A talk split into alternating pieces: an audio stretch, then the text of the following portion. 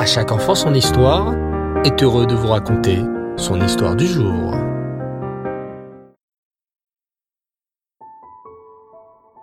Bonsoir les enfants et Reftov, j'espère que vous allez bien.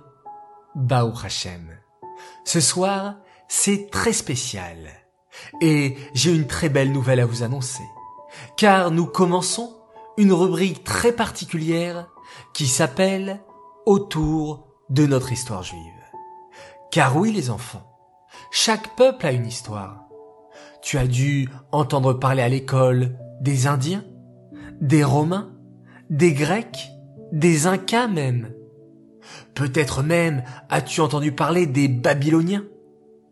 Depuis la création du monde, il y a eu beaucoup de peuples qui ont vécu sur la terre. Ces peuples vivaient chacun dans leur pays, avec leur propre langue. Tout a commencé d'ailleurs avec la tour de Babel. Tu te souviens que les hommes ont voulu construire une immense tour pour se battre contre Hachem. Et en conséquence à cela, Hachem a dispersé les peuples à travers la terre, chacun avec sa langue. Chaque peuple a sa langue, son pays, sa manière de s'habiller, ses coutumes aussi. En Chine par exemple, les hommes qui habitent là-bas parlent le chinois et ont l'habitude de manger souvent du riz. En Alaska, les gens sont toujours couverts de gros manteaux, car il fait très très froid. En fait, chaque peuple est vraiment différent, et chaque peuple a son histoire. Et oui, comme à chaque enfant son histoire. Mais regarde bien le peuple juif. Le peuple auquel nous appartenons. Le peuple juif est vraiment spécial. Nous, les juifs, n'habitons pas dans un seul pays.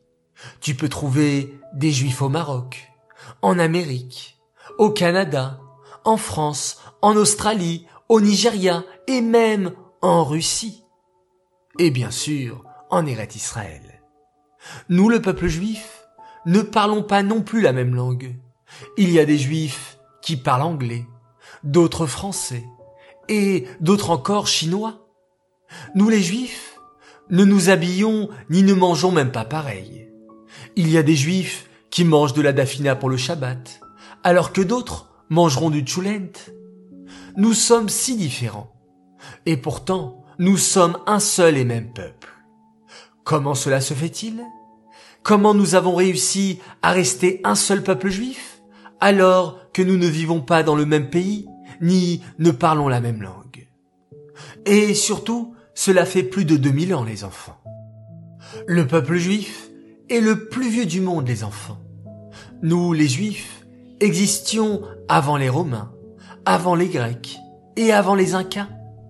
Comment nous avons réussi à rester un seul peuple? Regarde bien tes manuels d'histoire. Le peuple babylonien n'existe plus. Le peuple grec a disparu. Et le puissant peuple romain aussi. Et nous, les juifs, nous sommes toujours là. Comment cela se fait-il? Mieux encore, d'habitude, un peuple reste tranquillement installé dans son pays. Nous, les juifs, avons voyagé de partout il n'existe pas un seul pays dans le monde dans lequel les juifs ne sont pas passés une fois. Va dans chaque pays, tu trouveras toujours une ancienne synagogue, un ancien mikvé, qui montre que les juifs ont habité un jour dans cet endroit. Depuis que le Beth Amikdash, que le temple a été détruit, nous les juifs avons été renvoyés de notre pays et exilés. Exilés cela veut dire que nous avons dû partir dans plein de pays différents. Il y a des juifs qui sont partis en Tunisie, d'autres juifs sont partis s'installer en France, d'autres encore en Espagne. Nous les juifs ne restions jamais au même endroit. Au cours de notre histoire, beaucoup de peuples ont voulu nous faire du mal, et on devait à chaque fois s'enfuir et changer de pays. Et nous sommes toujours là.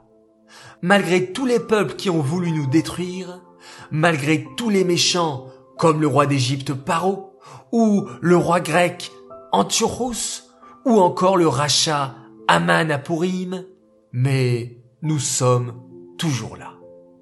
Quel est donc notre secret? Comment notre peuple a-t-il pu rester si fort? Nous ne sommes même pas beaucoup. Le peuple juif compte à peine quelques millions de personnes sur une terre où vivent plus de 7 milliards d'habitants. Quel est donc notre secret? Le secret du peuple juif, de notre peuple. Vous voulez le savoir les enfants? Eh bien, je vais vous le dire. Écoutez bien. Notre secret et notre force, c'est la Torah et les mitzvot. C'est cela notre arme secrète pour rester un peuple fort et éternel. La Torah et les mitzvot. On peut habiter en Israël, en Russie ou au Sénégal, mais notre Torah reste la même.